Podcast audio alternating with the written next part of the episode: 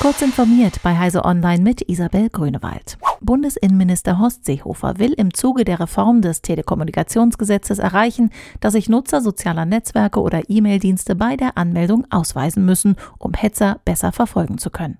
Der Geschäftsführer von Mailbox.org, Per Heinlein, kritisiert im Interview mit Heise Online, dass der Gesetzgeber neben rein organisatorischen Aspekten auch die Tragweite des Zugriffs hinsichtlich der Eingriffsintensität beim Betroffenen und seinen Kontaktpersonen verkenne.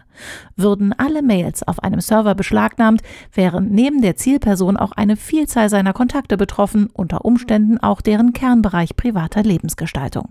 Wenn Nutzer das Vertrauen in den Rechtsstaat verlieren und zum Schluss kommen, die Maßnahmen würden weniger der Kriminalitätsbekämpfung als tatsächlich der eigenen Überwachung dienen, werden sie mit den Füßen abstimmen und zu Providern ins Ausland abwandern, wo diese Regelungen nicht gelten, betont Heinlein. Ein netzpolitischer Dauerbrenner ist zurück. Provider sollen mittels DNS-Sperren für ihre Kunden Angebote sperren, die systematisch gegen Urheberrechte verstoßen.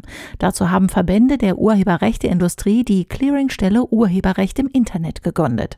Die soll künftig entscheiden, welche Websites auf der Sperrliste landen. Sowohl Bundeskartellamt als auch Bundesnetzagentur haben das Verfahren genehmigt. Ziel sind insbesondere Streaming-Sites, die Nutzern Filme, Serien, aber auch Musik kostenfrei und illegal verfügbar machen. Auch wenn 2022 in Deutschland das letzte Atomkraftwerk abgeschaltet sein wird, bestehen weiterhin nukleare Gefahren für das Land, meint das Bundesumweltministerium. Es will sich daher in Europa und weltweit gegen Atomkraft einsetzen und hat dafür ein Zwölf-Punkte-Papier vorgelegt. Demnach sei die Atomkraft zu teuer, gerade auch im Vergleich zu erneuerbaren Energien, und sie hemme deren Ausbau.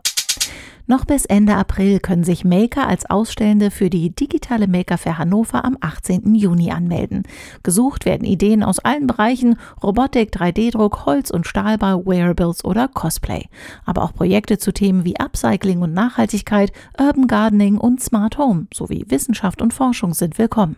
Mehr Infos gibt's im Netz unter maker-fair.de. Diese und weitere aktuelle Nachrichten finden Sie ausführlich auf heise.de.